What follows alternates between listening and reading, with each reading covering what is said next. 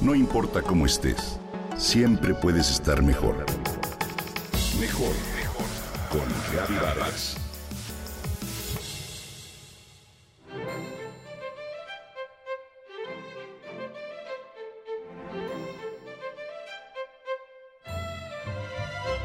¿Te has sentido estresante cuando, al querer halagar a una persona, lo invitas a comer o a cenar en un restaurante y a la hora que te dan la carta de vinos no sabes ni cuál escoger?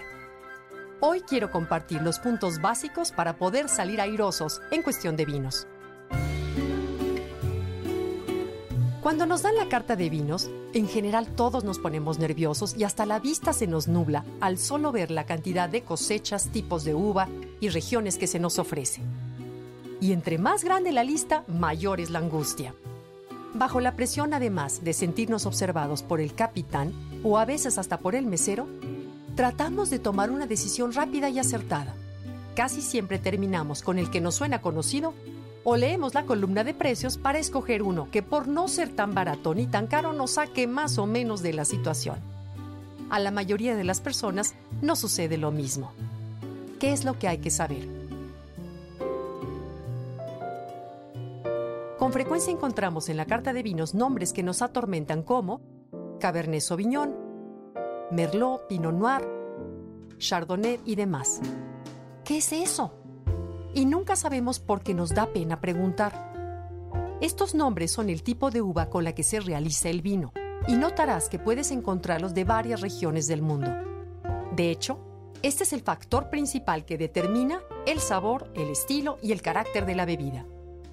Hay alrededor de 4.000 variedades de uvas y la mayoría de los vinos se hacen a base de combinar varios tipos de ellas. Si tú te aprendes las características de los más clásicos e importantes, de hoy en adelante te será muy fácil escoger el vino. Así que hoy veremos las principales uvas para hacer el vino tinto. La primera y más popular, Cabernet Sauvignon. Esta es una uva de color oscuro, profundo. Cabernet es como si fuera una cueva. Su cáscara es gruesa y lo que le da es un alto grado de tanino.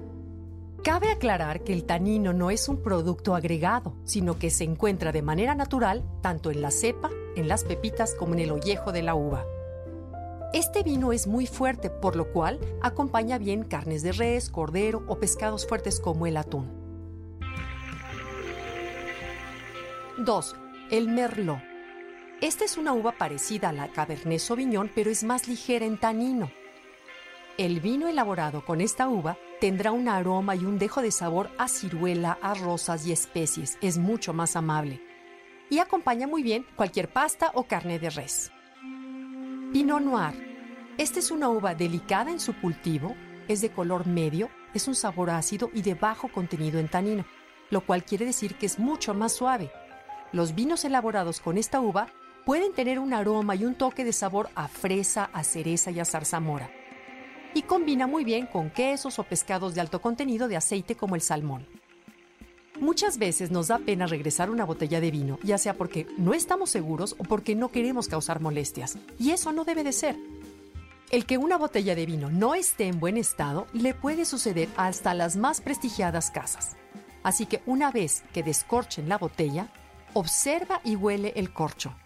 Este debe oler solo a vino, si está deteriorado, olerá a moho o a vinagrado, señal de que el vino no está en sus mejores condiciones. Cuando te sirvan un poco para catarlo, toma la copa de la base y observa su color y transparencia. Gira la copa dos o tres veces para que el vino se oxigene. Acerca la copa a la nariz para apreciar su aroma y recuerda, vino que huele mal, sabe mal. Así que sin miedo, con mucha seguridad y sin sentir la obligación de dar explicaciones, con toda tranquilidad regresa el vino.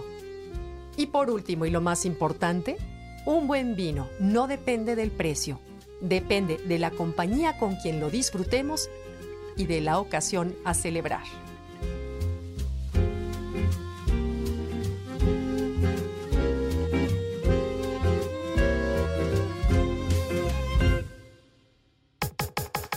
comenta y comparte a través de Twitter.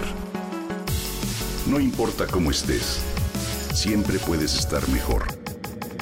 Mejor, mejor, mejor. Con Gaby Vargas.